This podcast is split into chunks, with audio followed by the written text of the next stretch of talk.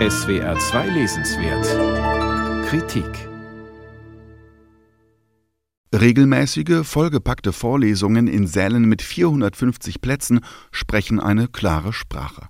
Was die Psychologieprofessorin Wu Qiang-an in ihrer Vorlesung Thinking bietet, ist nichts weniger als Exzellenz in der Lehre. Mit Witzen und Pausen garniert, theoretisch wie anschaulich führt Ahn den Studierenden vor, was Denkfehler sind.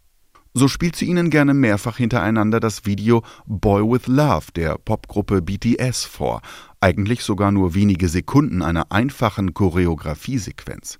Auf die Frage, wer glaube, die Tanzschritte in einem Ausschnitt von gerade einmal sechs Sekunden Länge nachtanzen zu können, melden sich regelmäßig Dutzende. Doch die wenigen, die es dann vorführen wollen, scheitern kläglich. Das ist der Fluency-Effekt. Der Irrglaube, etwas zu können, nur weil man es ein paar Mal gesehen hat. Die Übertragbarkeit auf allerlei geradezu größenwahnsinniges Getue liegt nahe. Vom Sofa-Fußballtrainer bis zum Möchtegern-Verteidigungsminister in diesen Tagen. Die lächerliche Logik aller Ich war als Kind in der Schule, ich weiß, dass Lehrer ein einfacher Beruf ist, lässt sich am besten durch eines vermeiden. Einfach mal ausprobieren. Und wenn auch nur im Ansatz. Die Anekdote mit den tanzenden Studierenden ist nur eine unter vielen schönen, mit denen Wu Qiang-an ihr Buch mit dem Titel Klar Denken vollpackt. In acht kurzweiligen Kapiteln erklärt sie die grundlegendsten Denkfehler. Da wäre die Negativitätsverzerrung. Wenn schon eine schlechte Bewertung im Netz uns davon abhält, ein ansonsten einwandfreies Produkt zu bestellen, einfach weil unsere Verlustangst riesig ist. Ahns Hinweis, möglichst viele andere Bewertungen in den Blick nehmen. Oder da wäre der Planungsfehlschluss. Stets dauern Hausarbeiten im Studium oder Großbauprojekte länger als gedacht, weil wir nur daran denken, wie es idealerweise laufen sollte, aber nie Hindernisse einplanen.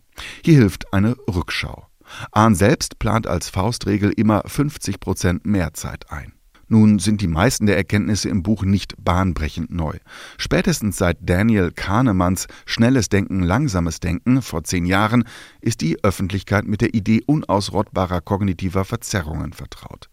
Ahn verbeugt sich vor ihm ebenso wie vor Peter C. Wason, der schon in den frühen 1960er Jahren den Confirmation Bias belegte.